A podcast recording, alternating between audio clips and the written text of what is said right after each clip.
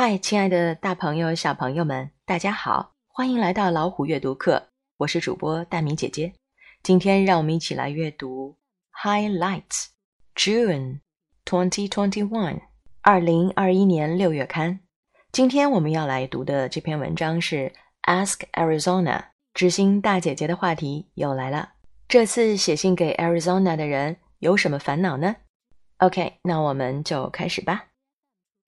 老虎阅读课朗读开始。Every time my family makes spatial plans, they end up getting cancelled. I'm wondering if I should just never get my hopes up again. Disappointed in Delaware. Finding the awesomeness. Dear disappointed. I definitely get it. My family hadn't done anything different in forever. So, when my Aunt Jane invited us to the annual outdoor spring celebration at her farm last month, I was so excited that I decided to make an extra special treat. Yummy, my little sister said, stealing a mini marshmallow. That's enough, Indy, I said. I need those for my lambs. I didn't know lambs like marshmallows. She giggled. I laughed too. I'm not feeding them to the lambs. I'm making lamb decorations for my cupcakes. I want to help, she said. Me too, said my brother. Okay, I said. I guess you two can decorate your own. Of course, they used way too many mini marshmallows. I have the fluffiest sheep of all, said Tex. Mine is fluffier, said Indy. They look equally fluffy to me, I said. Maybe they're twins, just like you. Okie dokie, said my dad. The picnic goes from twelve to three. We'd better get a move on. 嘿，在听老虎阅读课的大耳朵、小耳朵们，今天我们阅读的是《Highlights 2021 June》六月刊的 Highlights。Ask Arizona。现在就请你们翻开这本杂志的第三十四页，让我们一起来看一看，在刚刚这部分当中，我们需要掌握的单词和短语吧。Every time my family makes special plans, They end up getting cancelled. I'm wondering if I should just never get my hopes up again. Disappointed in Delaware. 这一次，Arizona 遇到的难题是什么呢？是来自特拉华州的一位叫做“失望者”的人写来的信。他说：“每一次呀，我的家庭总是会制定一些特别的计划，这些计划肯定是让人很开心的。刚开始的时候，可最后总是不了了之，令人特别沮丧。”我想知道是不是我永远都不要再抱希望了。End up getting cancelled. End up 指的是结束，那以什么样的方式结束呢？以不了了之，以取消这样方式结束。End up getting cancelled. I'm wondering if. Wonder 相当于 want to know，想知道。If 表示是否。我想知道是否我是不是应该不要再抱希望了。这个句型非常的常用。I'm wondering if 在这里用了 wondering，对方现在就想要知道答案。接下去，让我们一起来看看 Arizona 的回答是什么吧。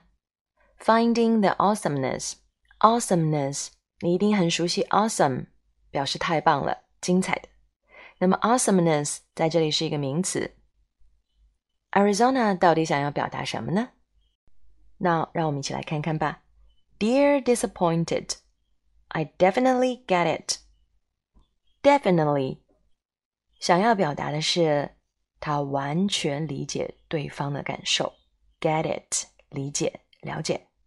My family hadn't done anything different in forever. Arizona 想要表达的是什么呢？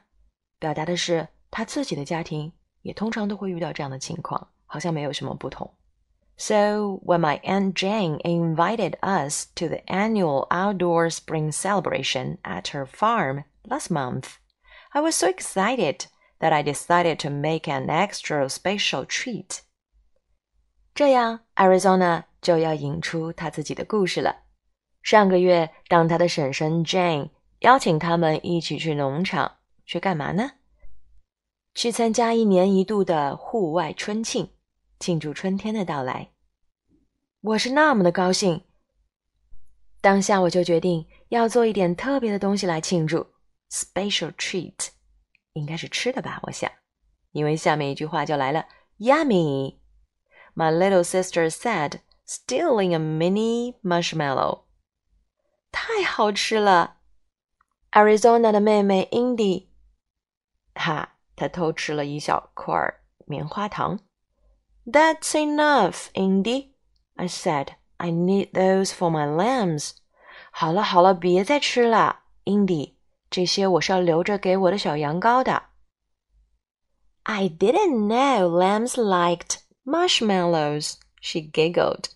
她咯咯的笑了起来。显然啊，她觉得姐姐的话站不住脚，因为 羊羔怎么会爱吃棉花糖呢？I laughed too. I'm not feeding them to the lambs. I'm making lamb decorations for my cupcakes. 我也笑了起来。我告诉他，我才不是拿这个去喂小羊羔呢，我是要它们来装饰我 cupcakes，也就是纸杯蛋糕上的小羊羔。哇，那看起来一定很诱人的。Decorations 指的是装饰。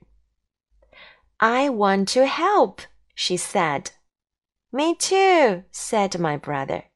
我想要帮忙嘛，他说道。我也是，我也是。好，又来了一个凑热闹的 Tex，Arizona 的弟弟。Okay, I said. I guess you two can decorate your own. 好吧，好吧，我觉得你们两个人可以自己做一个。 Decorate your own 表示，嘿，Don't ruin mine，别把我的给弄毁了。看来呀，Indy 和 Tex 平常的帮忙就是捣乱来的。Of course, they used way too many mini marshmallows. 正如我所料的那样。他们俩可用了好多好多的 marshmallows，棉花糖。I have the fluffiest sheep of all," said Tex. 英迪说：“看看，我这是世界上最蓬松、最柔软的绵羊了。” Mine is fluffier," said Indy. 我的绵羊看起来更蓬松、更柔软。英迪说道。They look equally fluffy to me, I said. Maybe they're twins, just like you. 作为两个小捣蛋鬼的姐姐 ，Arizona 可是有自己的办法的。他们俩就快要争起来了，怎么办呢？他说：“哎，你们俩做的这绵羊，在我看来都一样的蓬松柔软，不分彼此。也许啊，他们就是双胞胎，和你俩一样。” Okay, ducky, said my dad. The picnic goes from twelve to three. We'd better get a move on. Okay, ducky，意思就是 OK，听起来是不是特别有意思呢？口语当中我们可以使用的，这是一种比较可爱的说法。野餐是从十二点到三点钟，所以我们现在最好就行动起来了，要出发了。We'd better get a move on. We'd better 相当于 we had better。had better 在这里指的是最好怎么样，是一种提建议、提醒的方式。We had better get a move on. Move on，出发了，行动起来。故事接下去，Arizona 和全家的野餐行动会顺利进行吗？